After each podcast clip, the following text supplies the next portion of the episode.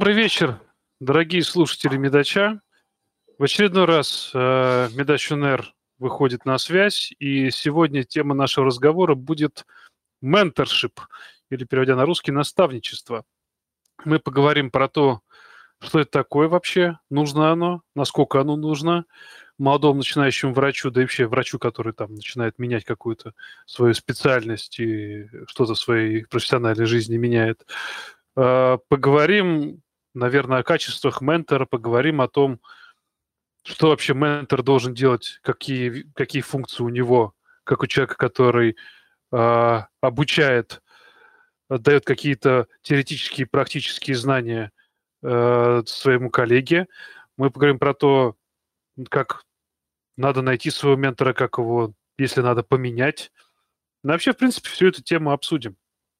Я, наверное, хотел бы начать с доктора Тео, потому что в некоторой степени э, у тебя был и есть, наверное, до сих пор вот эта вот функция ментора. Вот расскажи, пожалуйста, как у тебя происходил менторшип, когда ты был в Малайзии, и как у тебя менторшип происходит здесь, в России? Спасибо большое, ребят, что вообще подняли эту тему, потому что э, я считаю, что это одно из достаточно таких актуальных и нужных тем, которые вообще стоит обсуждать.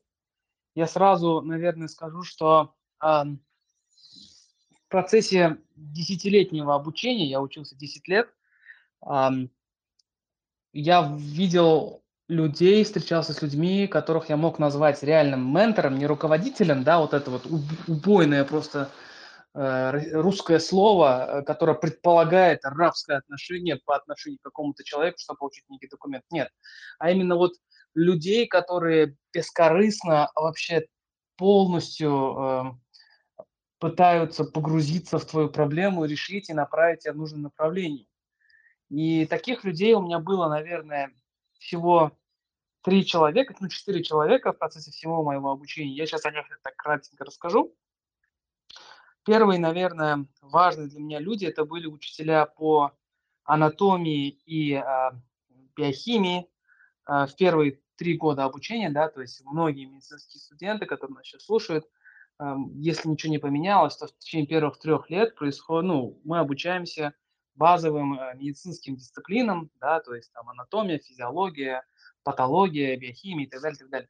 Так вот, эти люди, обладали теми качествами ментора, которые я для себя выделил, а именно, то есть если появляется какой-то вопрос, сложность, они, э, то есть это не происходит так, да, то есть, э, предположим, там, не знаю, какие-то вопросы в отношении, скажем, э, цикла там какого-то там биохимического синтеза чего-то, да, скажем, и они, вот если, если ты к ним приходишь с этим вопросом, это не происходит так, я сейчас вот все отложу, давай садись, я сейчас тебе все объясню. Абсолютно нет. Они начинают давать источники, дают э, направление, куда копать, да, то есть они эм, отвечают полностью на твои вопросы и полностью э, создают уверенность в тебе в том, что ты вот сейчас изучишь самостоятельно, причем эту тему, и все будет понятно. Это были, наверное, вот два э, преподавателя первых трех лет обучения. Следующим э, человеком, который помогал мне в моем продвижении дальше, был учитель по оперативной э, хирургии топографической анатомии. Это был период, когда я уже активно начинал делать исследования с, на лабораторных животных, и, соответственно, э, чтобы вы понимали, это происходит в Узбекистане, в стране, где, блин, ты должен, ты должен купить полностью все для своей лаборатории, чтобы что-то сделать, потому что тебе университет ничего не дает. Так вот, как-то мне сказали, что я должен подойти к определенному человеку, вот этому преподавателю своему. Я когда к нему подошел, он таким грозным видом сказал, как бы, приходи там позже. Я думал, что, блин, ну, человеку неинтересно, наверное, сейчас со мной будет э, чем-то заниматься. Но когда я пришел к нему в указанное время, э, он вот прям дал мне все инструменты, э, медикаменты, ну, в общем, дал мне все для того, чтобы я мог делать э, исследования э, на животных и показал мне базовую оперативную технику. То есть это человек, который э, также любит свою специальность и э, пытается максимально ее продвигать дальше. И э, если видеть человека, который также в этом заинтересован, то не жалеет ничего для того, чтобы этот человек просто продвигался тоже дальше. Ну и финальным, наверное, ментором, который предопределил э, направление, а, моего развития дальше, дал мне этот вектор, обучил многому тому, что я сегодня умею и сам стараюсь вот преподавать другим. Это профессор Лим Шин Янг, это врач-невролог в Куала-Лумпуре. И увидев его, вот в моей голове четко кристаллизовалась идея о том, кто такой ментор, каким он должен быть и чем он отличается от, скажем, научного руководителя. И я бы для себя выделил бы следующие, следующие просто критерии. Первое, это, не, несомненно, он должен быть э, крайне компетентным в направлении, в котором он работает. Да? То есть мы не, мы не можем сделать себе ментора человеком, который не, э, э, некомпетентен в той области, в которой вы хотите развиваться. Да? То есть Эм, э, были вопросы, например, может ли э, ученый быть научным руководителем для врача? Конечно же нет, потому что у ученого своя рода деятельность, да, у него свои компетенции, и он может не понимать особенности и тонкости работы с живыми людьми. Да, и также наоборот, врач, например, может быть некомпетентным в вопросах каких-то сложных научных исследований и так далее, и так далее. Это первый критерий, основной тезис. Второй тезис Э, ментор не должен сидеть и разжевывать, и объяснять, и, не знаю, тратить какое-то колоссальное время, чтобы закрывать твои дыры. Это задача института. И если, э, если вот вы пришли на, то вот, завершили обучение и так далее, и так далее, и вот вы находите ментора, если у вас какие-то дыры, вы должны закрывать сами, а ментор же должен подсказывать вам, какие источники, какие курсы, э, вообще какая деятельность позволит вам эти дыры закрыть. Это вот Второй, наверное, самый важный тезис э, во всей этой конструкции. Третий тезис. Ментор должен быть для вас таким маяком, да, то есть медицинская, вообще вот медицинская деятельность и научная деятельность медицины, в ней гигантское количество информации, и порой мы чувствуем, что мы утопаем в этом количестве информации. И ментор, он должен быть тем маяком, который вот вам дает правильный вектор, то есть читать, например, определенные книги, определенную литературу, быть подписан на определенные журналы, да, и иметь некий стиль мышления, развития, чтобы это максимально подходило под некий ваш профиль, планируемый профиль деятельности. Это, наверное, такой вот третий основной критерий, а, который вот я вижу. Ментором не должен быть человек, который, не знаю, а, на, на, на, пару, на пару курсов раньше вас окончил, там, не знаю, институт, и такой, как бы, не так далеко от вас ушел, да, то есть такого такого быть не должно. Ну и, наверное, последний критерий, четвертый, ментор должен быть готов всегда вам помочь. Это, это должен быть человек, к которому вы обязательно можете обратиться, когда вам что-то сложно, тяжело, непонятно, страшно, и он должен уметь всю эту конструкцию в вашу голову уложить, чтобы, э, чтобы вся эта конструкция работала. И при этом, и при этом, вот, вот тут, вот очень важно, что Э, по сути, вы ментор-то ничего не обязаны. Вы просто э, ему подаван, который за ним следуете, э, да, он вам помогает, вы где-то помогаете ему, но это не обязаловка какая-то, где вы, не знаю, ждете и ожидаете какой-то финальный документ, без которого вы жить в этой, на этой свете не можете, да, или там, не знаю, работать. Но, наверное, какие-то такие основные тезисы, которые я хотел бы, наверное, вынести сегодня на обсуждение. Mm-hmm. Ну, я тогда тоже быстренько расскажу про себя. На самом деле, отчасти где-то с тобой согласен, где-то не согласен. Но я расскажу такую. У меня в институте не было никаких менторов, от слова совсем как-то. Я по институту шел сам. И менторство началось, наверное, хотя я вру, оно началось с института где-то курса с 4-5, когда я пошел работать в ожогу реанимацию, тогда еще фельдшером.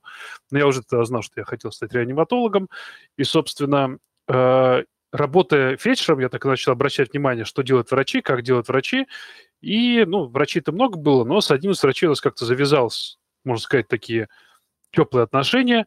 И э, вот то, о чем ты говоришь, я задаю вопрос, он дает ответ и говорит, вот на, почитай, вот да посмотри. Но проблема была в том, что я уже тогда имел доступ к Medscape, и то, что давал мне ментор, я понимал, что это немножко просрочено. Но вместе с этим я тогда уже понимал, что, допустим, я читаю какие-то книжки на русском, я понимаю, что у меня в голове возникает когнитивный диссонанс, потому что в книжке написано одно, в реальности все немножко происходит по-другому. Точнее, нужно интегрировать те- теорию в практику, то есть ее нужно красиво перевести.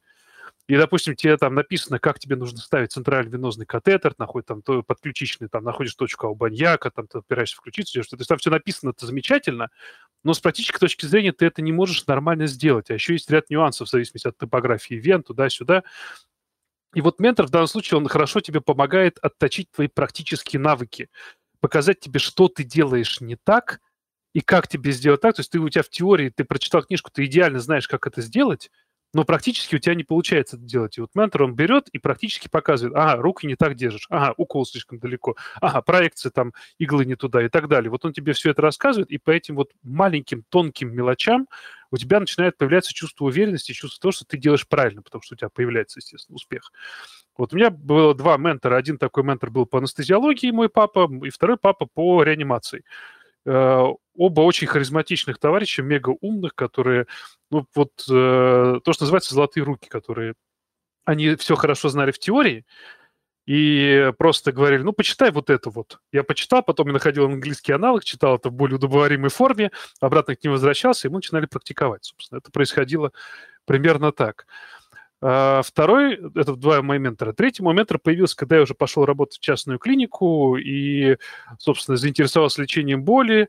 И был профессор Жиляев, ну, он и есть профессор Жиляев Евгений Валерьевич, потрясающий совершенно академизма человек, потрясающего навыка человека. Ну, то есть это вот прям вот такой профессор-профессор, который ведет научную деятельность и потрясающие подкованные руки продолжает практиковать, и то, как он многие вещи делал, то такие вещи он рассказывает. А это менторство, мне кажется, оно еще заключается в том, что тебе дают такие маленькие тонкие нюансы, которые человек за всю свою опытную жизнь, вот он обнаружил то, что такие, хорошо, вот есть одно заболевание, есть второе заболевание, между, между собой похожи, а есть еще третья часть еще третья псевдо или там средняя болячка какая-то, которая трудно описана где-то в литературе, а вот он ее нашел, он ее приземлил, и он может тебе рассказать, как не подойти, как ее правильно диагностировать, как ее правильно э, лечить. И вот мне кажется, вот это такой маленький момент менторства, что когда ты что-то хорошо научился делать, что-то нашел и хорошо умеешь лечить, ты можешь этот навык, который он не широко, ты во всех книжках где-то не найдешь, он тебе может хорошо передать, как подойти вот эту вот, объяснить эту тонкость, с которой тебе нужно дальше уже, э, тебе легче будет просто-напросто это заболевание лечить. Вот э, как-то так, наверное. Что скажете? Ну вот, как ну, я давай, сказал, я ментор абсолютно должен быть абсолютным ну, лидером, да, компетентным лидером в своем направлении, чтобы он давал, как ты сказал, именно не просроченную какую-то литературу, да, а давал именно up-to-date, как говорится, да, и понимал э, все вот эти тонкости, нюансы, а, особенности, да, а, и был вот вообще в целом э, в теме.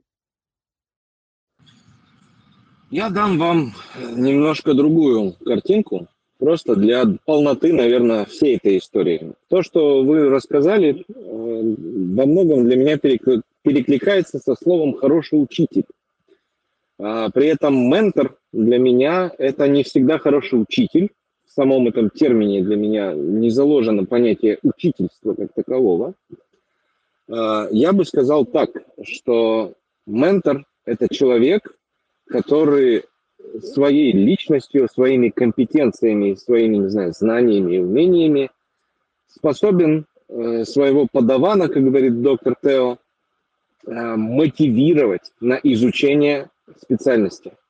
И э, вот это главная история, которая вообще касается любого образования, это мотивация. Я взял эту, взял эту такую для себя концепцию из э, школы Сколково. У меня друг проходил MBA, и он мне рассказывал, значит, что когда они в этой очень дорогой школе там собрались, им сказали сразу, ребята, говорит, цель нашего обучения за безумные деньги здесь дать вам как бы любое обучение. Это три главных таких столба, да, на которых все стоит. Значит, столб номер один – это дать вам знания, нам это не интересно. Второе – это дать вам знакомство. Э, в целом большинство платных школ, э, они, в общем-то, э, базируются вокруг вот этого второго, да, чтобы у тебя завязались знакомства, появились новые, там, не знаю, сделки или что-то, ты купил это образование и бла-бла-бла. Но третье, говорят, это самое главное, и то вообще ради чего все это зачато, это мотивация на то, чтобы вы изменили мир к лучшему. Мы вам просто расскажем о том, что это возможно. Ментор – это такой э, человек в вашей жизни. Я поэтому говорю, не согласен с доктором Тео. Мне совершенно не обязательно, чтобы это был великий корифей внутри своей специальности. Он э, – это такой человек, знакомство с которым и общение с которым позволяет вам узнавать что-то новое и двигаться в профессии дальше, либо начинать в своей, в своей профессии это движение. Поэтому у меня не было ментора никогда в своей жизни. Моим ментором является доктор Тео, э, с которым я познакомился и который, в общем-то, сдвинул меня с, той, э, с того уровня стояния, на котором я находился, и теперь я просто тупо стою на другом уровне, потому что не работаю с доктором Тео. Но суть не в этом. Суть в том, что э, доктор Тео там не был на момент нашего знакомства великим компетентором, о котором он рассказывает. Это не был человек старше меня, это был человек моложе меня на, на, там, на 7-8 лет. Но э, сама личность, э, сам, сам, само время нашей встречи, сама идея нашей встречи и то, во что это все дело развивалось, э, для меня это менторство. Для меня менторство – это люди вокруг, в которых я черпаю мотивацию и желание работать. Когда это пропадет, даже самый крутой специалист возле меня, внутри моей специальности, э, если он меня не мотивирует, все, что он будет делать, закончится просто либо вталдычиванием мне в голову каких-то истин, которые я не понимаю или не хочу понять, Э, либо, в общем-то, как бы вся эта история заглохнет. Естественно, из этого всего, что для меня является второй составляющей ментора, это человек, который парится за вашу судьбу абсолютно бескорыстно. То есть он куда-то вас двигает, он с кем-то вас знакомит, он почему-то заботится о качестве вашей жизни, почему-то он хочет вас пропихнуть на одни, на, на, на первые, десятые там конгрессы, он за вас э, включается вот в эти вопросы, траблшутит ваши проблемы. И я думаю, что он это делает просто потому, что он по-другому не умеет это делать. То есть вот этот человек тоже болеет своей какой-то болезнью, внутри которой есть люди, которыми он, не знаю, занимается и им помогает. И, в общем-то, вот ментор – это какой-то такой вот больной, больной вами человек, заинтересованный вашей судьбой человек, который неважно, какой у него уровень компетенции, лично для меня, который стимулирует вас на рост внутри вашей специальности. Все. Он может быть тупым, он может ничего не уметь. Он может, вы можете на него посмотреть, он вам даст тупой абсолютно совет, но этот совет приведет к тому, что вы овладеете, не знаю, каким-то методом хирургического вмешательства или еще что-то. И я считаю, что к таким людям нужно относиться как к судьбоносным таким менторам. Спасибо, спасибо, доктор, за теплые слова. Было очень приятно слышать. Я, я, я, я, я, я серьезно, каждый из, каждый из людей, которых я встречал, с которым я работал и с которыми я работаю сейчас, блин, я работаю с людьми, которые не дотягивают по уровню английского языка и там, базовых знаний до там, до тех людей, на которых, с которыми мы работали в МЦР, там, до доктора Тео, до Антона, они не дотягивают. Но это офигенные люди, благодаря которым я учусь. Я там встаю в 6 утра, там в 5.45, я успеваю, пытаюсь что-то прочитать, прийти, чтобы с ними это обсудить. Это люди, которые имеют базовое образование хуже. И это люди, ну, ну чем это не менторы, вот, ну, с философской точки зрения – Поэтому для меня это вот так. Чем э, для меня люди вокруг вас – это менторы. Если вы научитесь, этого, научитесь это хватать из этой реальности, вы научитесь учиться у каждого вокруг вас. И не будете ждать какого-то великого профессора или не будете фрустрировать, что вот эта известная фамилия на вас не обращает внимания. У вас ординатор может быть вашим ментором, у вас коллега, который моложе вас и менее опытным, чем вы, может стать ментором. Он может сподвигнуть вас читать статьи на английском языке, он может сподвигнуть вас английский язык учить. Человек моложе вас. Чем это не ментор? Найди ментора своего юзернейм. Но э, я отчасти с тобой согласен, Вась, то, что люди вокруг тебя делают твое менторство. И это правда действительно так. Мне кажется, о чем ты говоришь, это люди, которые дают тебе просто альтернативную форму. Вот просто у тебя медицина, вот ты привык вот ее видеть так, а они такие приходят и говорят, чувак, а вот еще вот такая штука есть. И ты такой, ох, нихера себе, вот это да. А оказывается, так можно было, а я и не знал. Мне кажется, это вот вариант менторшип. То есть либо они тебе просто дают эту идею, либо они тебе эту идею как-то невольно закладывают, и ты сам ее начинаешь внутри себя произ... произрастать. Вот эту, вот, вот, вот эту идею, и тебе это приносит удовольствие. Тоже вариант менторшип, мне кажется. Ну, это многогранная штука, Антон, то есть я же про это и говорю. Но однозначно совершенно, что этот человек, он прям вовлечен внутрь твоей судьбы, в том числе внутрь твоей карьеры и внутрь твоего качества жизни. Это, это все менторы твои. Э, э, ты состоишь из этих людей. Ты сегодня тот, кто ты есть, благодаря этим людям, всем, которых ты видел. Ну, у меня вот такое странное, тупое, возможно, романтическое, но вот такое отношение. Я полностью согласен. Потому что когда я пошел в частную клинику работать, у нас была тусовка э, в неотложке, это были люди абсолютно разной специальности, и я каждого считаю, ну, просто как семья прям целая была. У нас были гастроэнтерологи, и просто терапевты, и хирурги ЧЛХ, и общие хирурги, и неврологи. То есть вообще разные абсолютно специалисты, которые, по сути, тусят в одной комнате и смотрят одних и тех же пациентов. Но одновременно там ты свободен, ты пошел вместе с этим человеком, посмотрел пациента, ты обрел какой-то новый навык, потому что человек в рамках своей специальности, он знает больше тебя, он тебе дает какой-то определенный ну, это тоже, а, по сути, менторшип. Что ты не умеешь там, я не знаю, краевую резекцию ногти делать. Ты с ним пару раз и сначала посмотрел, как он делает, потом вместе с ним под его наблюдением пару раз сделал, и вот ты умеешь делать краевую резекцию ногти. Чем тебе не менторшип? Очень даже менторшип. Я с Васей согласен, и при этом ну, такое небольшое дополнение, ведь на самом деле менторшип не только в клинической медицине, и в научной тоже. Вот сейчас то, что Вася так красиво рассказал, он написал фактически то, как мой нынешний шеф себя ведет, и а, то, как он э, пытается взаимодействовать с а, людьми именно в команде и выстраивает эти отношения. Вот. В науке тоже менторшип очень важен. Как бы у меня были вот тоже примеры, их было несколько хороших примеров были плохие, но я сейчас про хорошие скажу, вот настоящих менторов. Как это ни странно, ну, одним из них это был э, заведующий отделением в железнодорожной больнице в Санкт-Петербурге по фамилии Скворцов. Мне сейчас каким-то образом, я забыл его имя, отчество, но он был таким хорошим знатоком своего дела, который вот меня увидел в ординаторе и сразу, так, ты со мной помоешься и пойдешь на операцию сейчас. Все, там, ты, мне, мне нужны руки, сейчас будем с тобой заниматься. И вот я ходил с ним каждый раз как бы с утра до вечера, потом еще приходил пациентов, смотрел выходные. Ну и он много там рассказывал разных нюансов и так далее, как это все происходило, очень приятные, теплые воспоминания. Всегда хорошо, когда такое присутствует в ординатуре, мы про это еще вернемся к этому. А вот, кстати, из научных э, интересно, что меня было фактически два, ну, таких главных, наверное. Это профессор Майкл Свейн, который вообще ни разу не врач, он специалист по матери... материалам, он материаловед, но у него индекс Хирша 100, и он курирует лабораторию в Донском техническом университете. Когда я с этими ребятами стал работать на почве томографии, я с ним там познакомился, и он произвел просто невероятное впечатление. С одной стороны, потрясающей скромности человек, то есть это абсолютно дедушка такой.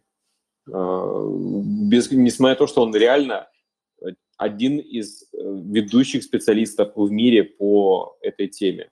Ни, ни, никакого снобизма у него нет, никакого ощущения «я тут король, а вы все дерьмо полнейшее», потому что я такое тоже, к сожалению, часто видел, да, я думаю, вы тоже а, наоборот. И он учил писать статьи, учил читать их, учил работать с этим всем, учил обращать внимание на какие-то важные мелочи, учил собирать команду и так далее. Вот. И очень приятно иногда с ним до сих пор переписываться, потому что ему не, не все равно, что там, что с тобой происходит через спустя столько лет.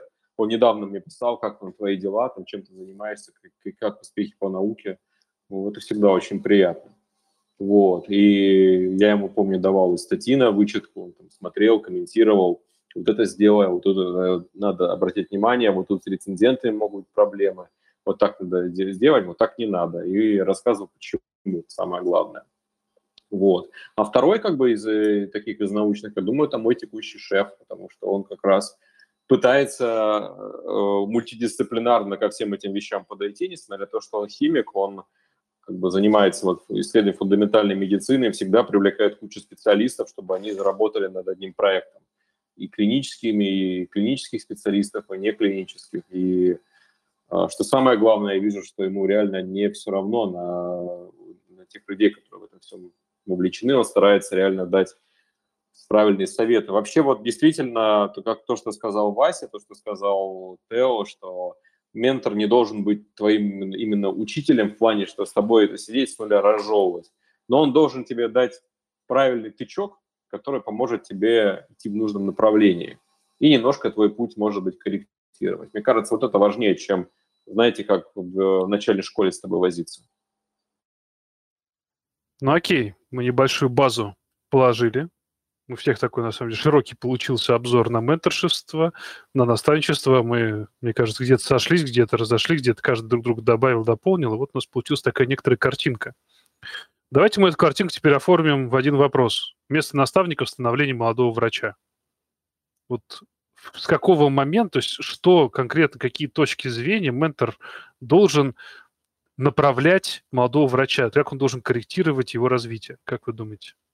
Антон, можно я вброшу? А зачем изобретать велосипед, если мы возьмем, например, систему резидентуры в США, когда там есть мен- менторшип, это, это там просто закреплено. Насколько я знаю. Возможно, я не прав. Ну, раскроем эту тему. Ну, мне не хватает компетенции, чтобы, потому что я не был там, особо много за резидентурой не следил. Но насколько я понимаю, когда в тамошней ординатуре, которая у них резидентура, учится будущий врач, он ходит в больницу, и у него есть, во-первых, некие нормативы того, что он должен сделать, а во-вторых, он закреплен к, определенным, к, к определенным докторам, за определенными докторами, которые за ним следят, и его наставляют. Насколько я понимаю, у нас э, этого нет, и ты, когда в ординатор, ты просто ловишь случайных людей, и, может быть, тебе повезет, начнешь, найдешь своего мастера-джедая. Но, к сожалению, часто бывает, что и не везет, что ты никому нафиг не нужен, вот. А там, насколько я понимаю, эта штука закреплена именно. Но, понимаешь, что отвечаю на другой вопрос. Мой вопрос был, окей, хорошо, там в Америке своя система, у нас своя система, там это закреплено в плане э, трудового кодекса, да, наверное, что вот резидент, он должен делать, делай раз, делай два, делай три, это в его просто обязанности входит. У нас таких обязанностей нету, но вопрос остается один и тот же. Место наставника в становлении молодого врача.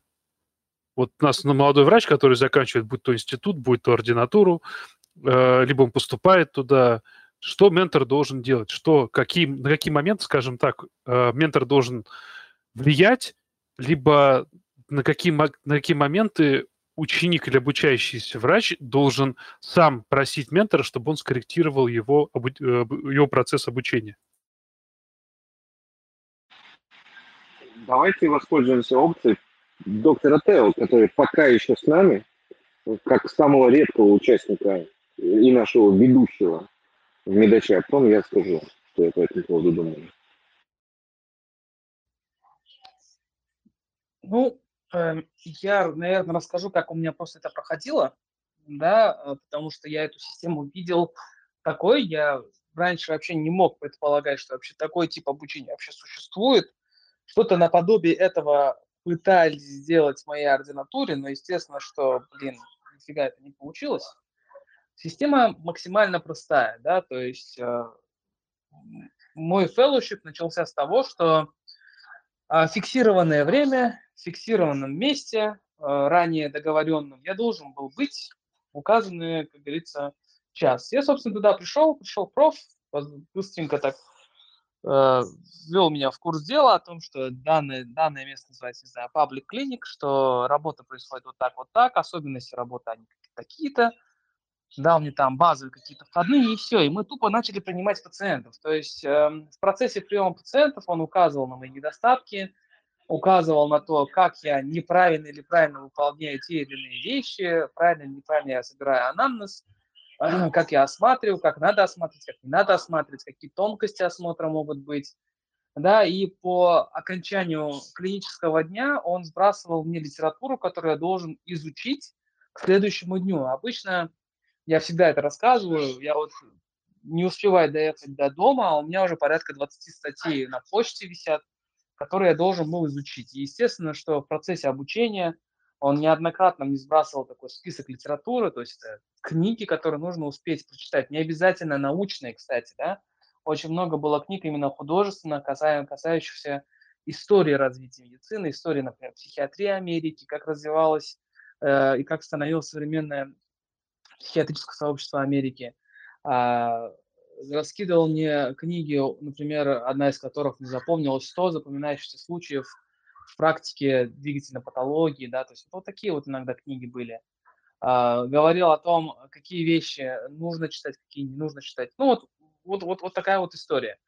И естественно, что это сопровождалось все типы клинических ротаций, да, то есть будь мы в психиатрии, будь мы, не знаю, будь это ботоклиника, будь это операционная, то есть ты просто хвостом за ним ходишь, и он э, параллельно смотрит пациента, смотрит, как ты смотришь пациента, вычленяет твои плюсы и минусы, и, соответственно, дает такие э, лайфхаки, базовые вещи, которые нужно уметь выцепливать и не пропускать. Вот. Как-то так. Вась. Скажи, да, я вот спрошу у доктора Тео. Значит, часть людей, которая училась с тобой вместе вот в этом фэллоушипе, она осталась в Малайзии, правильно? Да. Это люди остались там малазийцы? Ну, э, со мной вместе, ну, не у этого профа, у других людей учились также тайванийцы, индонезийцы, малайцы, китайцы. И они, соответственно, да, кто-то из них остался там, кто-то разъехался по своим странам.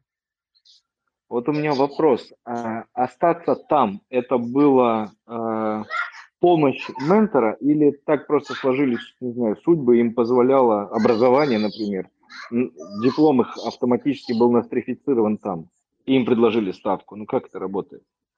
А, Влия... Влиял ли на это процессор, процессор, профессор, понимаешь, да? То есть одно да, дело, понял. он тебя просто э, научил, другое дело, он оставил, дал тебе работу, э, повлиял на твое качество жизни и судьбу таким образом.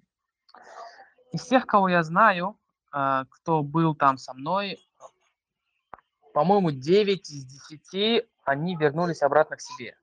Потому что цель всего этого фэллоушипа было не остаться в Малайзии, а обучиться и вернуться к себе.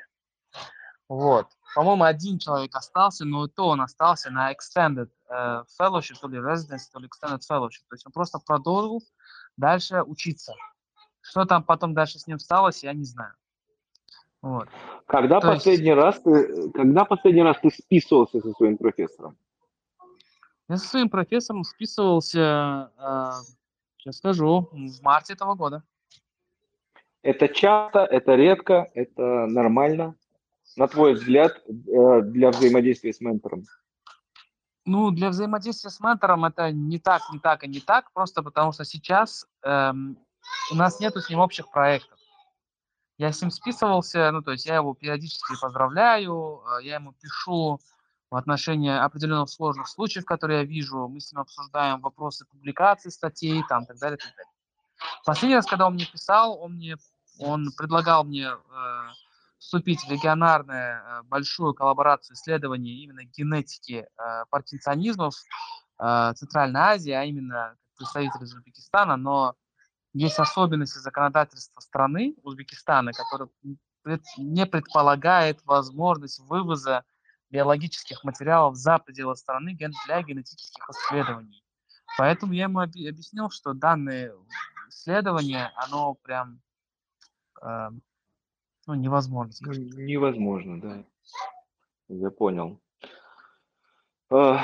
Ну, я просто такие вопросы, да, вопросы, крючки, э, которые интересны для меня и, может быть, интересны для зрителей.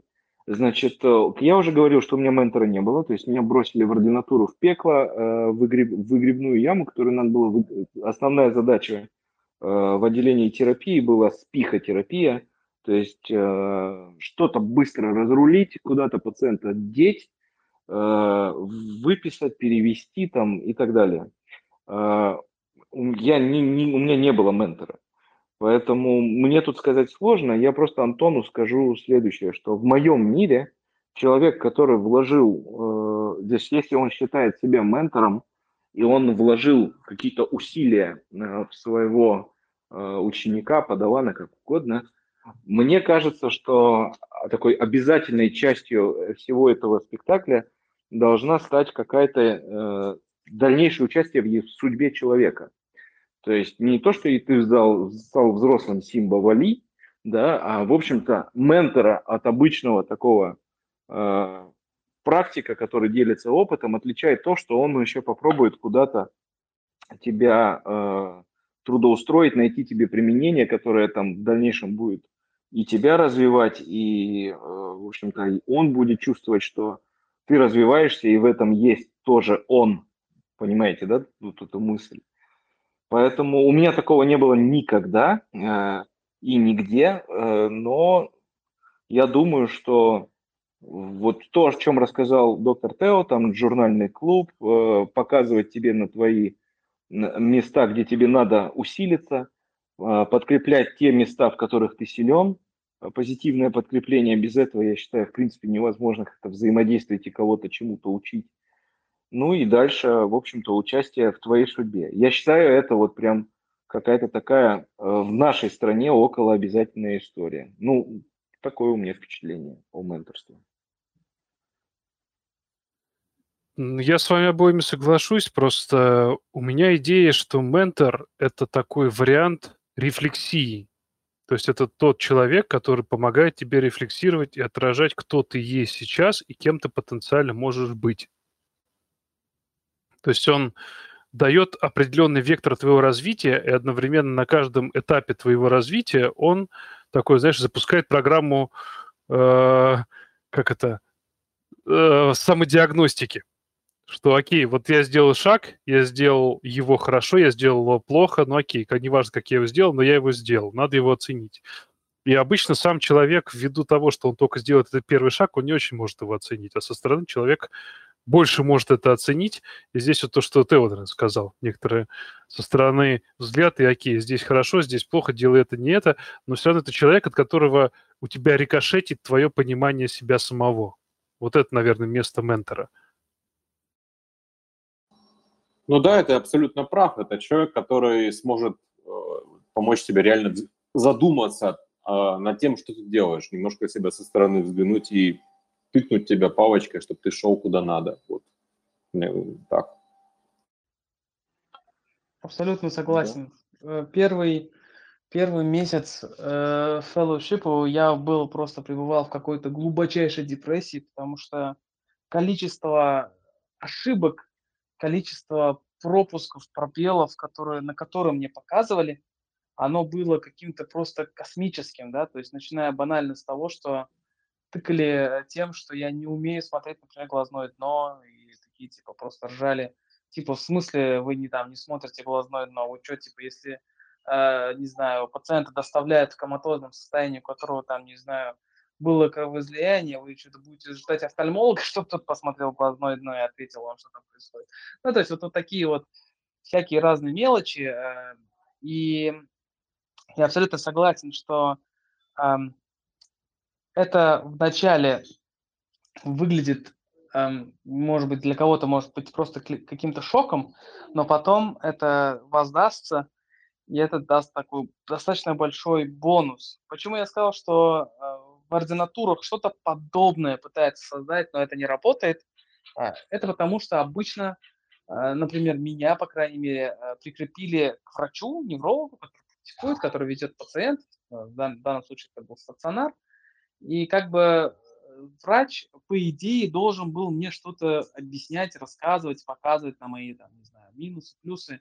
А что-то должен был, в общем, со мной делать. Но из-за того, что количество пациентов, количество бумажной работы э, для него было как-то овер дофига, э, естественно, что со мной он ничего этого не делал, да, и по сути я просто сидел как печатная машинка, заполнял определенные документы. И поэтому система менторства – как таковая в России, на мой взгляд, это большущая редкость. И те люди, которые находят себе человека, который э, вот выполняет те вот общие функции, которые вот мы сегодня, я некоторую часть рассказал, некоторую часть рассказал Вася, если такие люди рядом есть, это большая ценность. Мне кажется, Давайте... ну, Вот, давай сейчас Антон тогда скажет. Да, я просто хотел как раз-таки перейти. Ну, э, ты просто хорошую тему поднял, что у нас, по сути, не менторство, у нас самообразование в прямом смысле этого слова.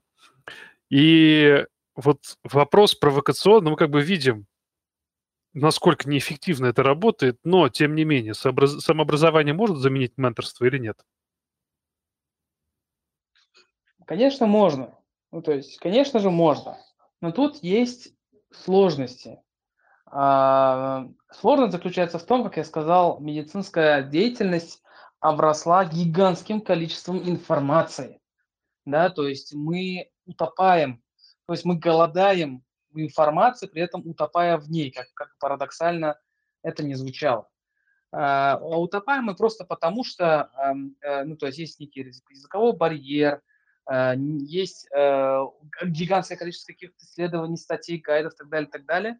И нету вот этой вот некой золотой середины, некого, некого маяка, некого путеводителя, по которому мы могли бы идти. Да? То есть объясню. Э, в процессе, в процессе своего становления я прошел крайне кривой путь, который я считаю в корне неправильным. Да? Чтобы вы понимали, я со второго курса института активно изучал только неврологию, да, то есть я не обращал внимания на кардиологию, там, на нефрологию, на пульмо и так далее, и так далее. Я больше, ну, то есть 70% своего времени я тратил на неврологию. Естественно, в тот момент никто не сказал, что я занимаюсь какой-то фигней, потому что э, мой ментор в свое время сказал, что я занимался фигней, надо было учить не неврологию, а учить вот эти вот вещи, да, вот э, терапию, там, нефрологию и так далее, и так далее. Вот. И когда я уже вот эм, выпускался с ординатуры, я понимал, что дальше двигаться вот в таком направлении, то есть загребать просто все без фильтрата, да, то есть прочитывать просто линейно все подряд, это ну, неэффективно. А с другой стороны, естественно, если задаться вопрос, а что это я так делал, потому что не было некого направления, да, то есть что вот это вот, например, читать не нужно, а что нужно читать вот эту книгу, потому что вот в этой книге есть какие-то, не знаю, базовые вещи, а вот в этих книгах там более прикладные штуки. То есть вот эм, можно заменить менторство самообучением, но это трудозатратно, а гигантское количество времени и гигантское количество просто эмоциональных волевых сил на это потребуется. Но это, опять-таки, на мой взгляд. Да, я с тобой абсолютно согласен. Вот как бы там Антон спросил, может ли менторство заменить самообразование. Ну, как бы может, но с хорошим ментором этот просто путь будет намного приятнее. Вот и все. Намного приятнее, эффективнее и лучше. Все. Вот. Тебе, ну, не то чтобы это будет, знаете, такая ковровая дорожка, э, не знаю, как, как в пряночному домику или чего-то еще, но у вас будет э, понимание того, что вы делаете, зачем, оно у вас возникнет просто раньше, и все. Если вы без ментора, вы будете просто набивать шишки, будете страдать, и человеку, который э, есть ментор, достигнет того же самого просто раньше. Вот и все. Вот я сейчас похоже, что прохожу некий подобный путь. То есть мне приходится дыры и пробелы в своем образовании закрывать ежедневно самостоятельно. А, а я пропустил, ну то есть в моей жизни не сложилось понятие там какого-то менторства э, в тот период времени, когда идет на самый, ты находишься в таком самом соку усвоения информации, э, ты находишься в самом таком творческом периоде времени. Нет, у меня просто этого не сложилось. То есть в этот период времени меня профессионально научили э, да, то есть, ну, мне самому пришлось это сделать. Я просто тупо был врачом, который умеет решать вопросы, очень удобным врачом, соглашающийся прикрыть на любых дежурствах, э, да и дежурства меня не пугали. Э, моя добрая старая шутка, что на, в общем-то, дексаметазоне и латексе любого больного я могу вести любое количество времени до утра и передать его дежурной смене, это вот моя ординатура. Сами понимаете, что доктор, э, хорошего доктора из этой истории не сложится. И сейчас я понимаю, что я просто в каком-то огромном дефиците нормальных таких человеческих фундаментальных знаний, и мне приходится их закрывать самому, потому что ментора у меня не было и нет. Я могу, да, спросить у своих друзей, я знаю, что доктор Тео, когда бы я к нему не обратился, он найдет на меня время, он будет ругаться, не знаю, материться, я его буду отвлекать, но он никогда не, там, не оставит меня с неотвеченным э, вопросом, и он знает, что я, например, э, прошу его только об одном, да, и найди мне статью, где мне об этом прочитать. Я не буду тебя дергать, э, не давай мне прямой ответ дозировки там препаратов там или еще что-то.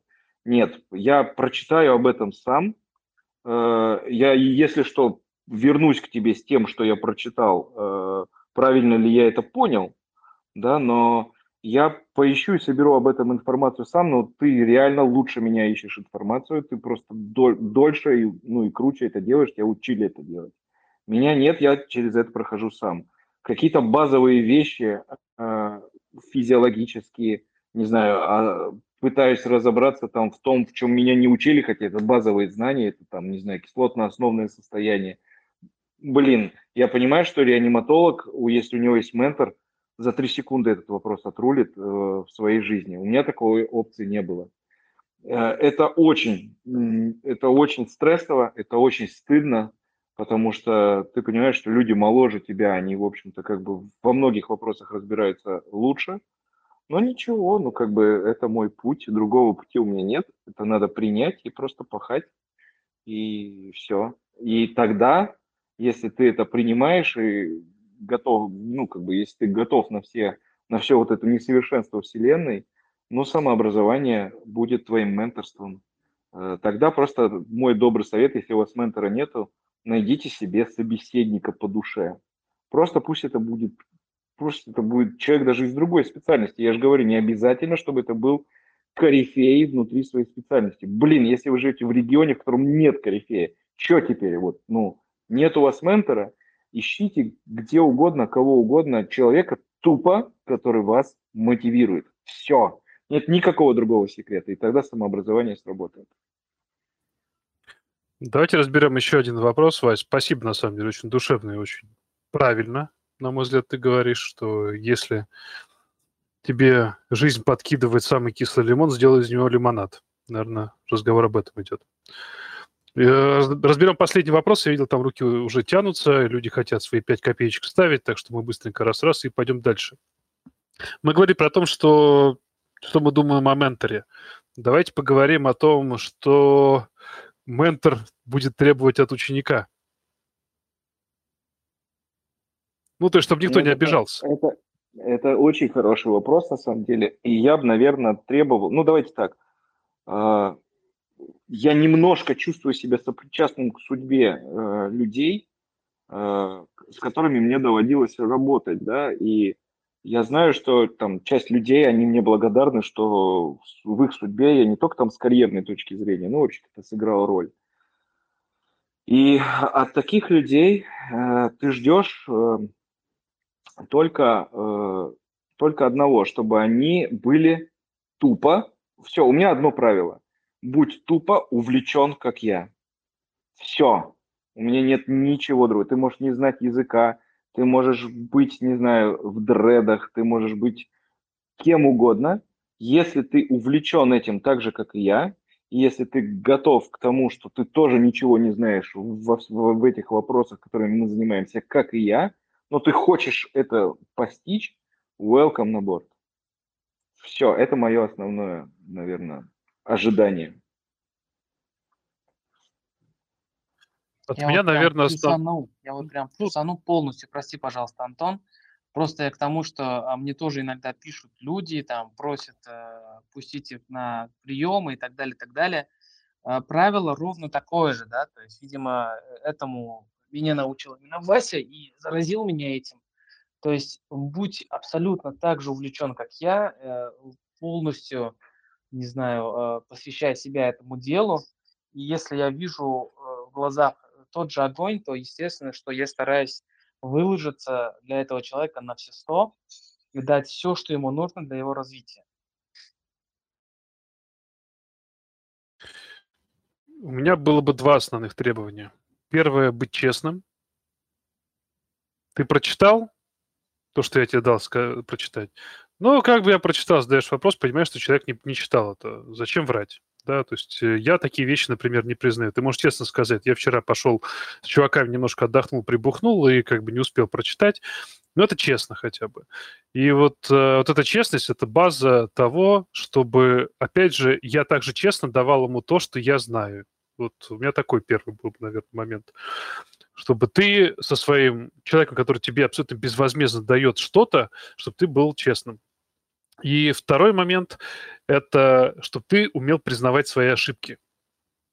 Что если тебе что-то говорят в плане того, что это не так, это неправильно, это не был какой-то максималистичный высплеск из серии вот э, я тут весь в белом стою, а вы на меня тут это, в меня говном бросаетесь. Ну, то есть, чтобы была четкая реализация, то, что, окей, если ты где-то не прав, и это аргументированно не прав, чтобы ты это принял, переварил, и в следующий раз ты делал по-другому, или хотя бы подумал о том, как бы сделать по-другому, чтобы это выглядело лучше. Вот как-то так. Ну, я, знаете, еще, наверное, чисто если брать человеческие качества, я еще скажу так. А, для меня важно, чтобы человек был скромным. Я не знаю, почему так получилось но я понимаю, что если я вижу в человеке э, ему по каким-то причинам, он начинает э, перебарщивать э, с понятием своего собственного эго, если он не чувствует, что он, э, в общем-то, ведет себя по отношению с другими людьми очень надменно, то вот э, развиваться дальше с таким человеком внутри своей команды – как показывает практика, мне э, в долгосрочной перспективе не удается. Поэтому э, отчасти, я не знаю, что это, может, это мои какие-то комплексы, но вот для меня очень важно, чтобы если ты умнее меня, если ты э, круче, там, не знаю, богаче и так далее, все, успокойся, прими, я, я это готов принять, давай к функциональности, а не к твоему превосходству. А, потому что превосходство, на мой взгляд, это чувство превосходства, оно, на мой взгляд, очень часто играет порочную штуку с очень умными людьми. А, оно приводит к тому, что эти очень умные люди из-за ощущения э, своей вот этой доминации, там, э, интеллектуальной, они останавливаются в развитии, и с ними нету какого-то дальнейшего пути. То есть, грубо говоря, вот если очень сильно упростить, э, в общем-то, развиваться лучше с неуверенными в себе людьми. Э, как, какое-то у меня вот такое наблюдение. И если внутри э, там близкой, близких мне людей в моей команде я вижу ну, вот это вот чувство превосходства, вероятнее всего я обязательно просто им на это укажу. Я считаю это отчасти своей такой, ну, если, мы все друг для друга менторы, да, то есть Антон ментор для меня, я для Антона ментор. Я ее обязательно на это укажу, что, слушай, здесь у тебя, похоже, ну, эта штука играет с тобой злую, она может сыграть с тобой злую шутку. Что-то ты о себе дофига возомнил. Спустись на землю, пересмотри эту ситуацию, э, потому что это немедленно э, даст тебе новую точку для роста. Вот так я считаю. Ну, это хорошая точка для роста, и она всегда должна быть. Это я знаю, что я ничего не знаю. Просто ты всегда по априори должен себе в голове вот эту вещь держать. Что сколько бы ты ни знал, это все недостаточно. У нас не важно, сколько ты в одну специальность углубляешься, вширь все равно ты так, на такой шпагат не сядешь. Хотя должен по-хорошему пытаться на него сесть и так далее. Но это надо принять и постоянно в себе воспитывать, точнее, наверное, себя, вот эту вот рефлексию. То есть менторы здесь нужны, которые помогут тебе рефлексировать вот эту мысль постоянно, что я знаю, что я ничего не знаю. Вот мне кажется, в этом плане это очень сильную точку для роста дает. Ну, я же говорю, что да, что это должен быть человек, постоянно сомневающийся. Это должен быть человек, э, у которого, ну, то есть я видел людей, которые превосходят интеллектуально там, там понятно, что меня легко превзойти интеллектуально, ну, превосходят интеллектуально там очень серьезных докторов или очень серьезных коллег, и они, ну, ведут себя очень возвышенно я ни разу не видел в этом роста.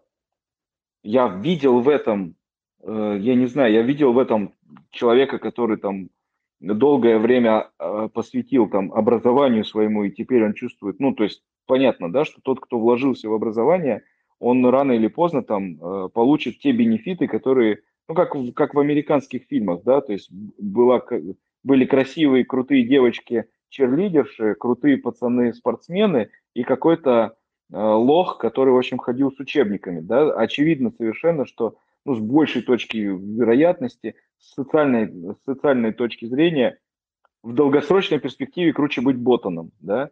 Но если этот ботан в какой-то момент времени ловит звезду своей вот этой ботанства, что он социально теперь всех рвет, я считаю, что это такой путь стагнации. Поэтому вот если вы там вступаете, э, если мы работаем вместе, я вот от людей вот эти вот превосходство, я прям стараюсь им указать, значит, не надо этого делать.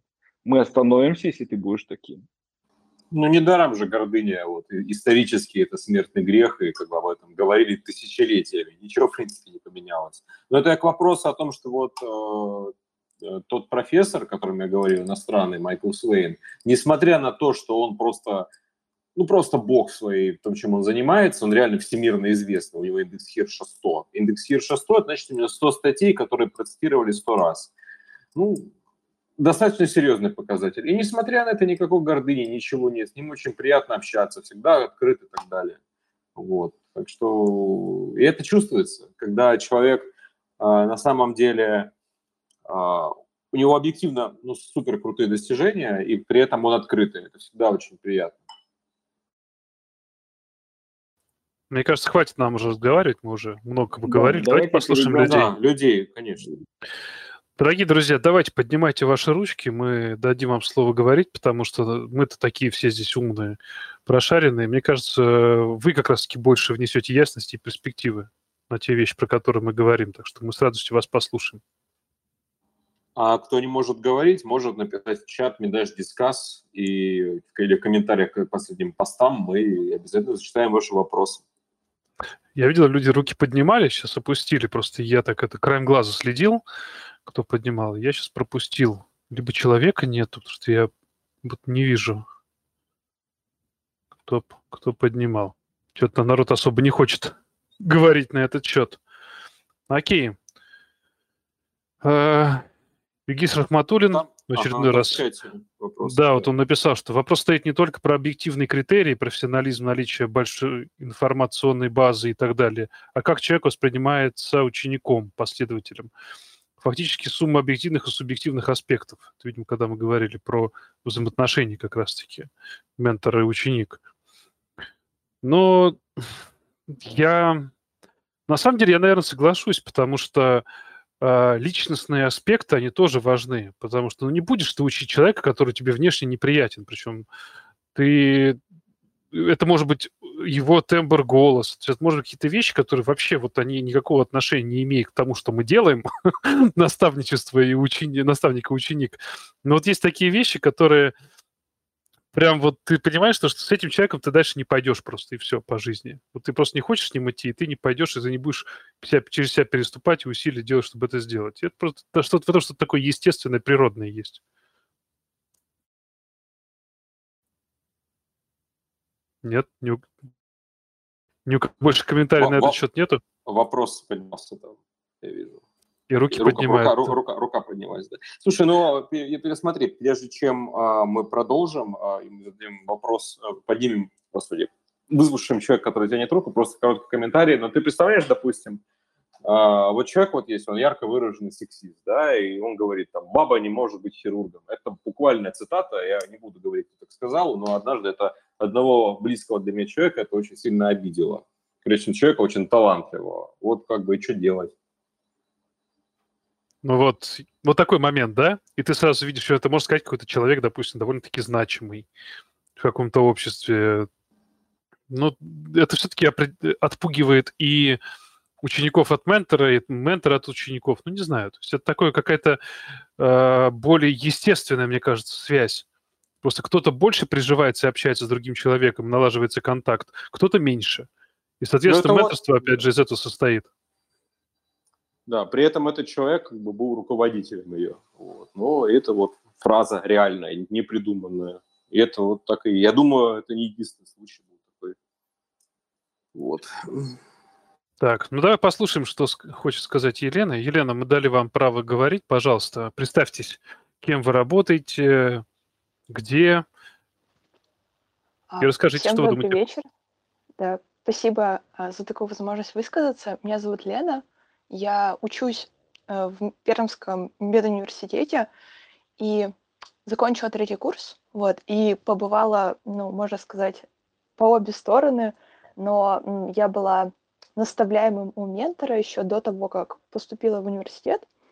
И сейчас я тоже ментор. В общем, расскажу, как это кратко очень, как это случилось. В общем, есть такой проект «Школа молекулярной и теоретической биологии», где настоящие ученые, прямо у которых есть и публикации в Science и Nature, и я была наставляемым у такого человека, менти, как их называют на английском, а, и осознала это только потом, когда вернулась домой с этой школы. То есть настоящие ученые рассказывают школьникам там, старших классов о том, как вообще делается наука, и школьники сами эту науку тоже с ними делают, то есть им дают настоящие какие-то задания, и даже они потом а, публикуются в настоящих журналах, и у нас есть такие публикации, там, например, про микробиоту, вот э, вышла год назад статья в одной лаборатории, и моим ментором был а, человек а, Федор Кондрашов, это а, биолог-эволюционист, у которого есть и публикации в Nature, и когда ты об этом узнаешь, приезжая домой, и, конечно же, ты в шоке, и, в общем-то, я девочка из Перми, которая вообще, ну, не знала, как держать там, а, грубо говоря, не знаю, ни, как обращаться с, эмпи, с эпиндорфами, с микроскопами, никогда этого ничего не видела, но вот попала туда. И хотела стать врачом, и на самом деле, несмотря на то, что я попала там в лабораторию по эволюционной генетике дважды, я там дважды была на этой школе, сейчас работаю там ментором для а, таких же вот, как я, школьников – то самое вот главное ощущение, которым Василий сказал о том, что этот человек, он действительно рефлексирует тебя, твой опыт и готов тебя слушать, и он действительно тебя не учит, хотя опосредованно учит очень многому, а просто дает тебе какой-то фидбэк очень хороший и не делает за тебя выбор никогда, выбор лаборатории, например, где ты будешь заниматься там месяц, а просто слушает тебя и говорит, слушай, вот мне кажется, что вот как ты думаешь, что ты можешь как бы с этим сделать, с твоими данными, с твоими способностями? И сейчас, э, так как школа была офлайн, то есть она проходила, например, в Испании в Центре геномной регуляции, в очень большом исследовательском центре, а, в Польше, в Познанском университете она тоже проходила, в Эстонии должна была в этом году пройти, но вот из-за пандемии мы второй год работаем онлайн. И сейчас вот привлекают выпускников, таких вот, как я, и мы все студенты, которые поступили и учатся, и проходят э, э, путь учащегося в университете, но уже готовы помочь школьникам. И действительно, нам говорили на наших менторских созвонах, что очень важно слушать школьника и просто говорить ему о том, ну как-то вот переваривать его впечатление и давать ему какую-то обратную связь. И еще, а, когда я, вообще я второй год уже работаю на этой школе, и она очень для меня важным опытом стала. И, к сожалению, в медицинском университете таких, э, такого ментора я пока вот не нашла. Я приблизительно уже знаю, возможно, к какому преподавателю пойду по той специальности, которую я хочу выбрать. А, и вот этот опыт, его, конечно, очень не хватает. И те мои одногруппники, с которыми я разговариваю и м, об этом опыте, они говорят, вот было бы здорово, если бы такие кадры, такие люди, они оказывались в медицине, потому что действительно медицина это очень завязана на преемственности, как вот в анонсе было сказано, это действительно так. Очень важно, чтобы был с тобой рядом человек, который, грубо говоря, поставил тебе руки, научил тебя делать правильно, показал тебе как, и просто разрешал твои некоторые вот противоречия, о которых тоже, по-моему, Антон, насколько помню, говорил, о том, что очень много информации, очень сложно о ней, с ней сориентироваться. Вот такой какой-то вот у меня рассказ получился. Спасибо большое, Лен. На самом деле замечательный, на мой взгляд, рассказ, потому что вы рассказываете перспективу с двух сторон. И э, я хочу вам пожелать удачи на самом деле, и найти какого-то ментора в той, в той стези, которую вы для себя выбрали, и не останавливаться, и продолжать то, что вы делаете, потому что, вот, Вась, мы с тобой без конца дискутируем на тему, ну сколько можно, ну вот образование достало, вот растят людей, которых рабов и чмошников, и их всех чмырях за свободное мышление. Вот видишь, потихонечку э, в Перми, вот, например, формируется ячейка, где людей слушают, выслушивают и дают им определенную перспективу на то, что люди слышат, и да, идет живой процесс обсуждения, а не доминаторского обучения. Как тебе и такое? вот еще Василий еще сказал, можно я немножко дополню, что ментора, мне кажется, можно реально найти иногда из, а, ну, из воздуха. Вот, например, а, есть такая женщина-хирург Седа Висадьевна Джантуханова, у нее есть очень популярный в узких кругах блог, и она как раз женщина-хирург, о чем вот Сережа сейчас сказал, а, что женщинам часто говорят, что они не способны быть хирургами, и это действительно, ну, распространенная очень такая вещь, с которой ты сталкиваешься. Очень иногда это бывает, ну, это не способствует мотивации, какому-то развитию. И она очень много взаимодействует со своей публикой, и она действительно, а, ну, мне кажется, вот тот пример, когда ты можешь из Инстаграма найти себе ментора и как бы за ним идти, потому что у нее действительно очень полезный контент – ей можно задавать вопросы, она выходит в прямые эфиры, и как-то вот, э, мне кажется, все равно дорогу усилит идущий, и многим студентам как-то хочется пожелать действительно находить собеседников, может быть, со своими тоже одногруппниками вот делиться этими мыслями, и вот, например, тоже эфиры Медача, это тоже прекрасно, мне кажется, тоже менторство, потому что слушать таких людей, как вы, очень интересно, и у вас огромный опыт, это очень ценно. Спасибо, очень, очень приятно. Очень-очень приятно, да. Я бы не сказал, что у нас огромный опыт, у нас просто есть какой-то опыт, кусок какого-то опыта, и мы просто его вываливаем на рассмотрение. Слушай, ну на все. самом деле у меня, ну давай, раз уж как бы Медач как ментор, пожалуйста, у меня есть пример того, как Медач сработал ментором. Это, ну, есть мой друг э, Марк Волошин, он был в числе первых ста человек, подписавшихся на Медач, когда он только создался, именно как еще паблик ВКонтакте локальный в Ростовском универс... медицинском университете.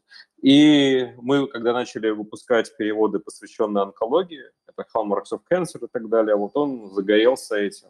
И сейчас он занимается, он патолог, он да, он на втором году ординатуры по патологии сейчас, и я помню, как он вел кружок по патологии, куда я пришел, и увидел там переведен нашу картинку из Hallmarks of Cancer, где вот эти ключевые признаки рака обозначены, и это было очень сильное впечатление. То есть, вот, пожалуйста, медач. Многие, кстати, говорили, когда что, что медач он как-то повлиял, показал, что можно, а, что на самом деле медицина была другой, и мне кажется, в этом есть его смысл. Да, да, это, это очень классная история. По-моему, мне кажется, ты, ты писал ее как-то? Я писал однажды, да. Да, давно на, да. на стене. Ой, я вижу, чувак. Да, да. Ага. Что ты хочешь? Что, что, что? Я вот, например, просто сказал бы, я вот сейчас слушаю вас и понимаю, что на самом деле менторство – это просто понтовое слово обычного, старого и понятного термина, который называется тренер. Тренер за тебя снаряд не поднимает, и 100-метровку он за тебя не бежит. Он, э, но, но при этом это человек, который э, вместе с тобой нацелен на результат.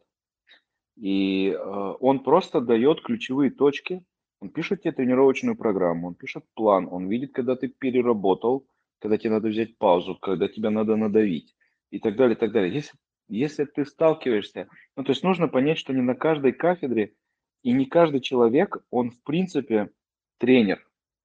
Потому что, ну, как бы это либо тебе заходит, либо нет. Э, есть люди, которые абсолютно суперские профессионалы, говорят, два слова связать не могут и не могут объяснить, как они делают там вот такой вот удивительный шов. Э, э, научи меня также, ну, не может, да, то есть это, это нормально. Вам, вам просто нужно найти своего вот тренера. И тренером, тренер, его основная задача-то какая? чтобы ты поверил в себя, что ты можешь взять эту Олимпиаду, ты там можешь взять это золото, там бла-бла-бла, да? То же самое у ментора. То есть этот человек, он просто другими вещами занимается. Он, у них там спорт, у нас, э, в общем-то, пациенты. Но суть от этого не меняется. И э, про тренеров снято очень много хороших фильмов, э, где можно взять и посмотреть, что на самом деле это просто классные менторы, которые просто в первую очередь хорошие люди. И, э, и это, наверное, такое, ну, самое главное, э, ну, быть хорошим человеком, если ты хочешь стать ментором для кого-то. Именно поэтому тебе не пофигу на судьбу этого человека, потому что ты хороший человек сам по себе. Тут нам прилетел вопрос. Э, можете посоветовать какие-либо книги для саморазвития в ваших сферах? Я бы попросил немножко конкретизировать, потому Да, что потому что сфера во- разная. вопрос, вопрос сли- слишком широкий, на него крайне сложно ответить на самом деле. Очень хочется, но без конкретики невозможно, на мой взгляд. Елена, спасибо большое вот, за... А я, а я, знаете, я просто, просто, извините, 5 секунд. Просто хорошая книга. Смотрите, «Медач. Медицинская история». Ну, давайте так, посвященная науке и медицине в частности. Почитайте книги Оливера Сакса. Неважно, чем вы занимаетесь. Хирург вы, или вы гематолог, или что-то. Это просто классные книжки. Э, серия книг, которая написана смешно, иронично. Э, в- ну, это, это очень классные вещи про медицину. Почитайте Булгакова «Записки молодого врача», почитайте Вересаева, почитайте «Раковый корпус» Достоевского, ой, Солженицына, прости господи, почитайте э, Чехова. Это будет хорошие рекомендации от Медача. Это, это та литература, которую надо в жизни прочитать хотя бы раз. Я добавлю Толстой «Смерть Ивана Ильича». Это такой... На самом деле я с Васей согласен. Вот все говорят, прочитать литературу какую-то, вот... э, почитайте классику, хорошую классику, будь то российскую классику, будь то иностранную классику в переводе. Действительно, это те вещи, которые вас очень сильно удивят и дадут вам очень много пищи для размышлений в плане той специальности, которой вы хотите пойти. Так, тянут руки, тянут руки. Пожалуйста. А, так. Видите? А, микрофончик включил. Так, еще раз. В очередной уже, я не знаю, который раз, представиться в нашем эфире. И вперед.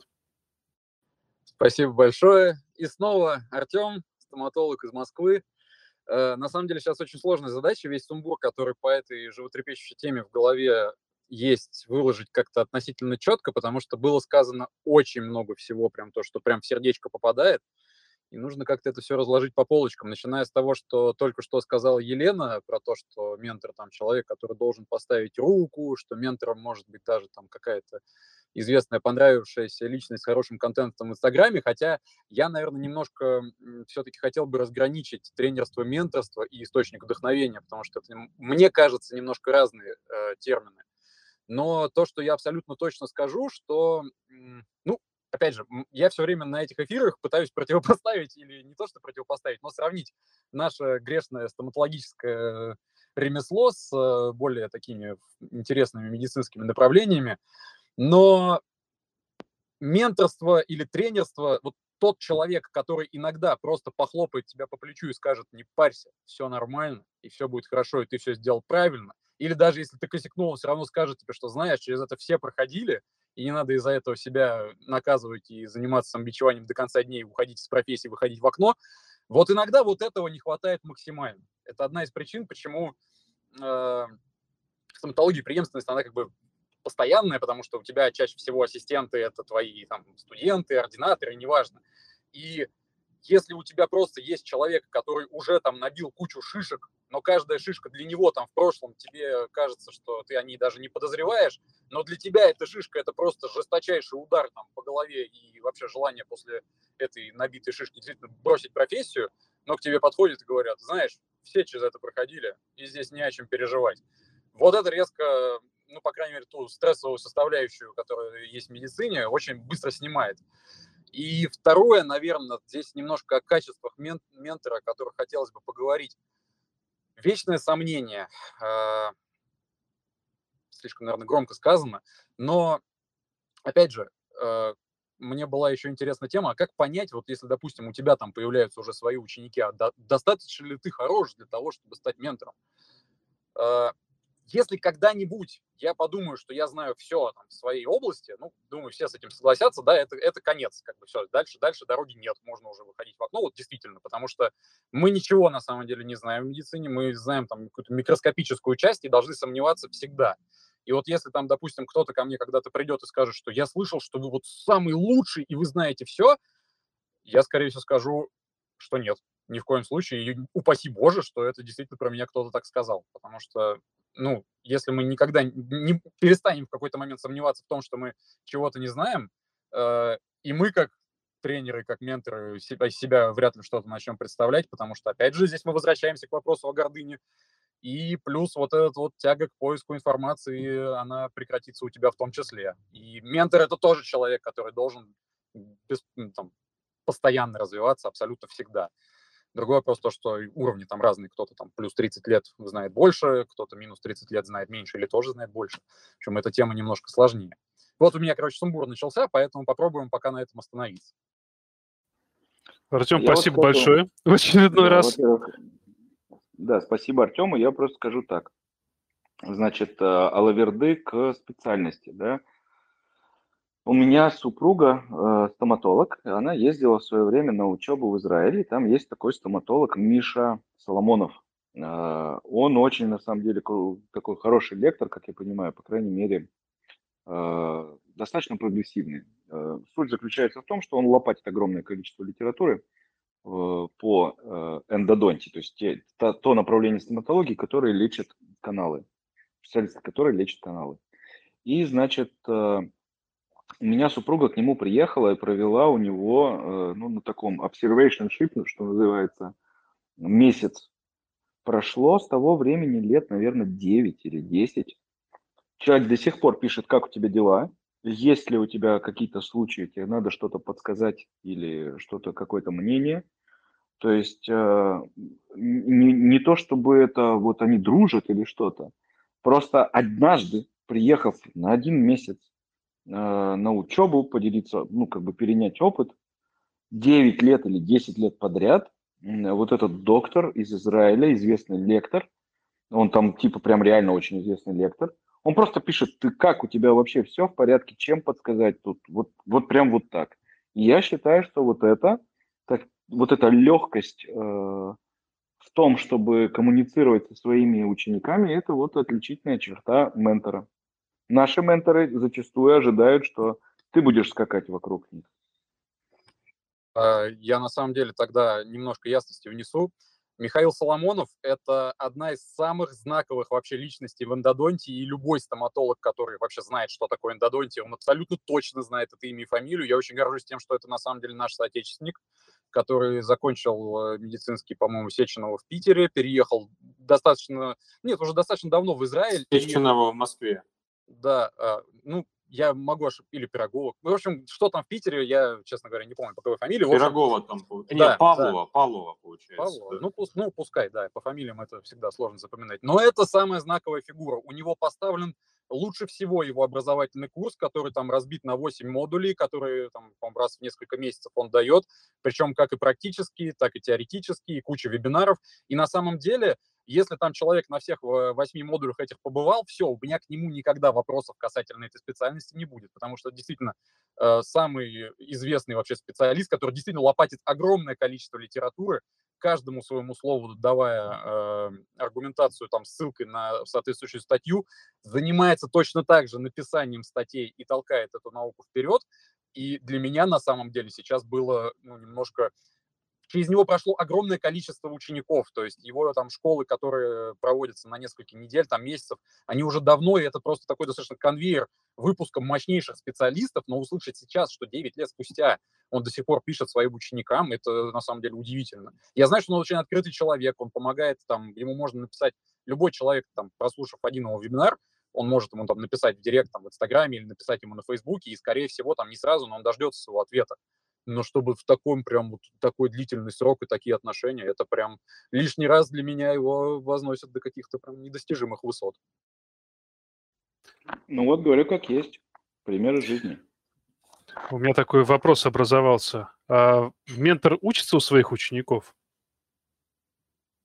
Ежедневно. вот этой, вот этой молод... вопросы, профессиональные вопросы, это, наверное, одна из ключевых вообще штук в образовании. И иногда вопросы тебе прилетают такие, э, вроде бы ты разбираешься в направлении, э, которое практикуешь, но вопрос тебе человек, а совершенно открытый, а совершенно открытый еще неосознанный мозг задал таким образом, что э, это позволило тебе, если ты открыт, если у тебя нет проблем э, с эго, посмотреть на вещи вообще с другой стороны. То есть э, есть же такое понятие, да, что учитесь у детей. Они видят мир э, каким-то удивительным образом. Вот это примерно такая история, на мой взгляд. Ментор вообще не перестает учиться. Это, как это сказать, это отличительная черта ментора от э, просто технаря, который передает какой-то скилл тебе.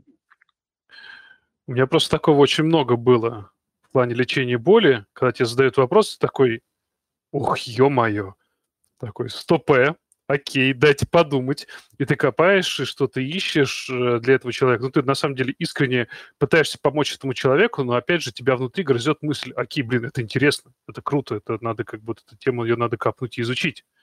То есть, на самом деле, когда тебе со стороны прилетает профессиональный вопрос, на который ты не знаешь ответ, меня, например, он тут же начинает, для меня это как, я не знаю, как красная тряпка для быка. Мне сразу хочется идти и просто рвать и метать и найти ответ на этот вопрос.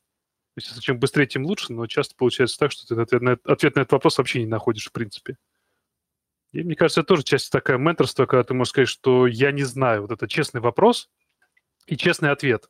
Вот эта честность, она должна быть. То есть ты можешь сказать, что я не знаю, надо посмотреть, надо поискать. И мне кажется, это нормальный, опять же, взаимоотношение между учеником и ментором. Окей, он может быть опинион-лидером в какой-то сфере, но он не может знать абсолютно все. И слава богу, что он не знает все, потому что, опять же, ученики дают подпитку для вот этого вот образования самого ментора. Я, кстати, если можно, еще разочек вклинюсь. И вот вопросы от учеников, которые заставляют ментора искать знания, это уже само по себе лишний стимул развиваться. Это очень полезная часть. Но при этом иногда, может быть, стоит даже вместе с этим самым учеником сесть и что-то поискать, потому что, опять же, еще у менторов, у тренера, у грамотного, у него есть тот самый скилл, о котором Антон нам регулярно говорит, но, по-моему, он даже что-то там про отдельный эфир по этой теме или про статью какую-то хотел показать.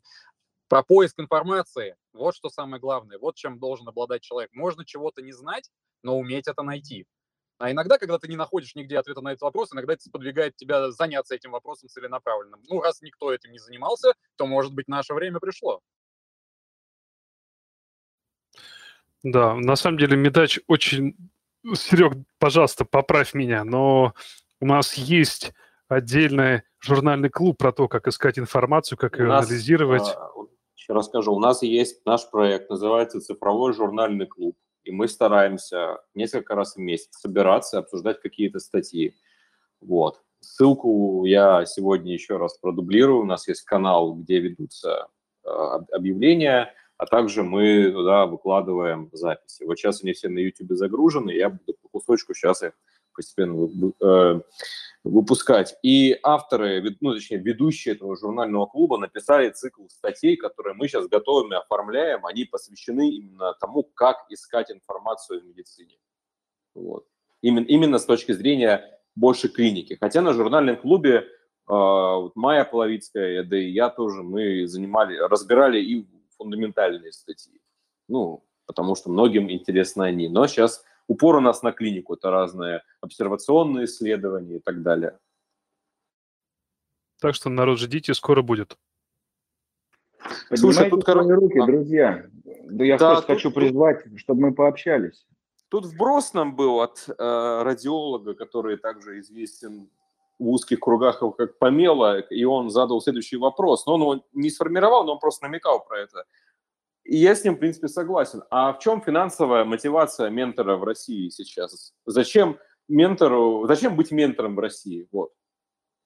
О, у меня есть ответ на этот вопрос. Памела один из моих менторов. Привет тебе большой, Максим. Люблю тебя очень сильно. Значит, фишка заключается в том, что ментор не может не быть ментором. Все, точка. Нет никаких финансовых заинтересованностей. Нет никаких других штук. Ему это просто нравится. Это просто, блин, интересно. И, э, ну, что называется, моя жизнь не будет полной без вот этой штуки. Э, все. Это как, это вот вам нравится, не знаю, мотоциклы, и ваша жизнь не будет полной, если вы не можете на них ездить. Вы найдете, изыщите любой способ в любом состоянии все равно как-то этим заниматься. Живопись, там, игра на гитаре, э, все что угодно, путешествия. То же самое, менторство. Я не могу работать так, чтобы с кем-то не делиться, кому-то что-то не рассказывать и у кого-то что-то не черпать. Все. Нет никакой заинтересованности финансовой. Я, я в этом уверен. Я с тобой готов поспорить на этот счет. Именно Очень в плане сильно. российской реалиях. В плане российской реальной действительности. Потому что если ты ментор, если ты учишь, ты рождаешь себе конкуренцию. Полная Антон, у- полный у дебилизм, меня- полный дебилизм, полный дебилизм. В этом, ну, то есть, как бы, но основная проблема в том, что реально люди, которые что-то умеют, что-то хотят, они, если раньше в советские времена были школы и было продвижение идейное практики каких-то школ, то сейчас это как-то больше складывается в том, что окей, я это умею, и я не очень хочу тебе это рассказать, потому что зачем мне расти тебе конкуренцию? Антон, вот я убежден в том, что менторство сегодня, учитывая, что оно не приносит никакого дохода, все еще лежит на плечах самородков, уникумов и прочих людей, которые этим занимаются. И я уверен совершенно, что они не думают о- об этих вещах, которые, в общем-то, укладываются в понятие эго, какого-то материализма и так далее. Я понимаю прекрасно хирургию, где, э, если я научу десяток студентов э, роботической операции, то, в общем-то, меня могут э, пододвинуть. И там, наверное, это сильнее развито. Но я также уверен, что в хирургии есть люди, которые просто не думают об этом. Ну вот они вот такие. Я что могу сделать? Может, они закрыли уже свои финансовые вопросы. Может, они закрыли уже свои вопросы. э, Их уже все погладили по всем э, органам, где э, надо почесать чувство собственной важности и так далее. То есть, во- возможно, они уже достигли вот этих плюшек, когда они самоутвердились. Уже невозможно, ну пододвинь меня, хорошо, я все равно уже тот, кто я есть. Э, Ну вот оно такое. Я уверен абсолютно, что менторство – это черта характера. Это, блин, неотъемлемая часть личности. Все, другого ответа нет у меня для Максима. Максим занимается менторством, ты ему вопрос задаешь, понимаешь, он тебе дает ответ, потом он тебе еще даст статью, потом он еще как-то в это вникнет. Я, у, у него без нас работы полно просто. И э, ты всегда ему можешь э, написать, он всегда изыщет время, ответит, и ты в его ответе чуть-чуть подрастешь. Блин, ну зачем он это делает? Ну, я понимаю, что он глаз, э, мы ему не присылаем, блин, уже обычные случаи, все, все время какую-то дичь присылаем. Но все равно это вот та штука, которая вот она есть и быть ее не может внутри личности. Не все такие. Не, ну, по поводу Макса я полностью согласен. Просто такой вот человек. Челобанга хотел что-то сказать, мы его перебили.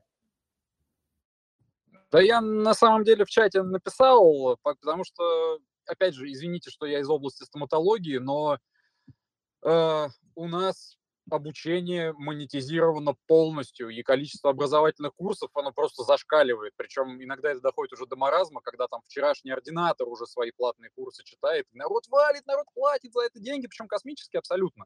Если уж даже того же Михаила Соломонова касаться, на курсы которого я все и сам побывал, и еще побываю не на одном. Надо сказать, что это он, конечно, классный, суперский, но его курсы, его обучение, его знания, они стоят денег. Абсолютно оправданно в его случае, согласен. Но, тем не менее, гроши, гроши тоже важны. Хотя, опять же, вот э, я там начал писать про клятву Гиппократа, где было написано, по-моему, если не ошибаюсь, э, безвозмездно учить детей своего учителя в случае, если они захотят изучить там медицину. Вот в этом согласен абсолютно. Я бы не смог бы никогда в жизни там попросить хоть какую-то копейку за те знания, что когда-то мне передал мой учитель. Э, Но даже к тем людям, которые у меня там уже что-то спрашивали, я никогда в жизни не могу представить, что я там за какой-то совет или за что-то рассказанное, объясненное, я там попрошу какие-то деньги. Потому что действительно эта тяга есть. Ты хочешь помочь людям по двум причинам. Потому что это интересно, это прикольно, и, может быть, где-то это тешит свое самолюбие, что, о, да, я умнее тебя, я тебе готов помочь. Во-вторых, ты уже набил эти шишки, и чисто по-человечески хочешь, чтобы другой человек их не набивал. Поэтому учись, дурак, на чужих ошибках, не надо учиться на своих. И самое главное, в медицине, я думаю, это важно, очень важно. Если ты учишь другого человека, другого врача, конечным пунктом твоих знаний будет, будут другие пациенты, которые будут получать лучшее медицинское, скажем так, обслуживание, если это можно так называть. И в итоге от этого получают плюсы все. Ты получаешь плюсы, твой подопечный получает плюсы, и, твой, и его пациенты в итоге получают э, своеобразный профит. Поэтому, наверное, да, действительно, ментор без этого не может. Но это не мешает ему в хороших случаях это монетизировать. У Гиппократа, если не ошибаюсь, была такая формулировка, то, что я часть своего заработанного передам своему учителю, благодарность за то, что он меня научил. Но это не точно. Так, ну что, потихонечку будем закругляться, наверное, да? Или еще есть у кого чего сказать? Мы с радостью на эти вопросы ответим, если они есть, либо как-то каким-то образом послушаем, что у вас есть сказать по нашей теме, животрепещущей. Тяните руки, друзья, или пишите в чат, пока еще есть такая возможность. На самом деле такой хороший эфир, мне кажется, вышел. Я потихонечку начну его суммировать, с вашего позволения. Мы сказали прям очень много всего. Прям очень-очень-очень много всего абсолютно с разных перспектив. Абсолютно люди с разных специальностей, с разных, я даже не знаю, точек нахождения себя в, в своей жизни и в мире.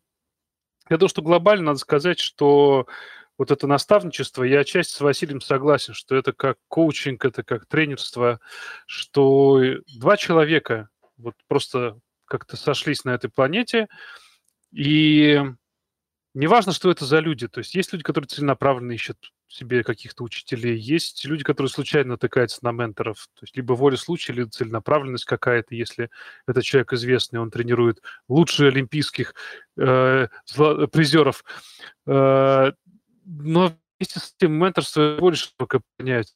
И отчасти поддержка, и отчасти рефлексия человека, который учится дать понять, где он находится сейчас, на данный момент, какие моменты ему надо подтянуть, какие моменты у него уже поставлены хорошо, но их можно сделать еще лучше. То есть объективная оценка того, что сейчас в учебном образовательном процессе происходит с этим человеком. Это и в некоторой степени рефлексия на самом менторе, который смотрит на своих учеников, который задает ему интересные вопросы провокационные, который вообще с другой стороны не так типично, как он привык, смотрит на одну и ту же проблему, что заставляет его развиваться вместе со своими учениками.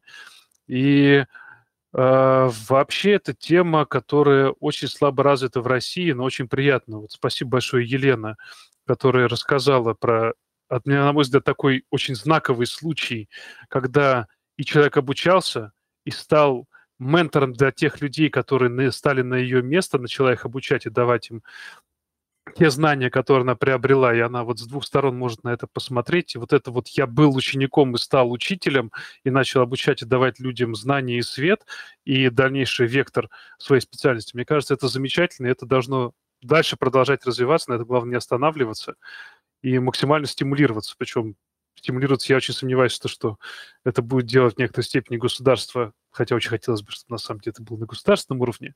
Но вот такие вот ячейки, какие-то маленькие, небольшие, которые дальше перерастут в огромную идею, которая, я очень сильно надеюсь, захватит всю Россию, и мы все-таки перевернем вот это вот какое-то раболепское образование, которое ты что-то учишь, читаешь, и ты должен ответить по книжке, отдаст свободу мыслей и вместе с этим свободу развития ученика и, ну, его учителя, естественно. Как-то так. Есть что сказать еще, ребят? Я в напутствии просто скажу, что э, все, кто нас слушает, помните, что неожиданно для себя вы можете быть сегодня уже ментором для кого-то, кто находится рядом с вами и кто работает рядом с вами. И э, не стоит просто забывать об этой опции. Вы сегодня менторы для других людей. Это нормально, это прям правильно. Поэтому посмотрите на свое поведение э, со стороны, посмотрите на, э, прям не смотрите на других людей, что они там э, как-то себя ведут. У вас есть только вы, у вас есть только сегодня.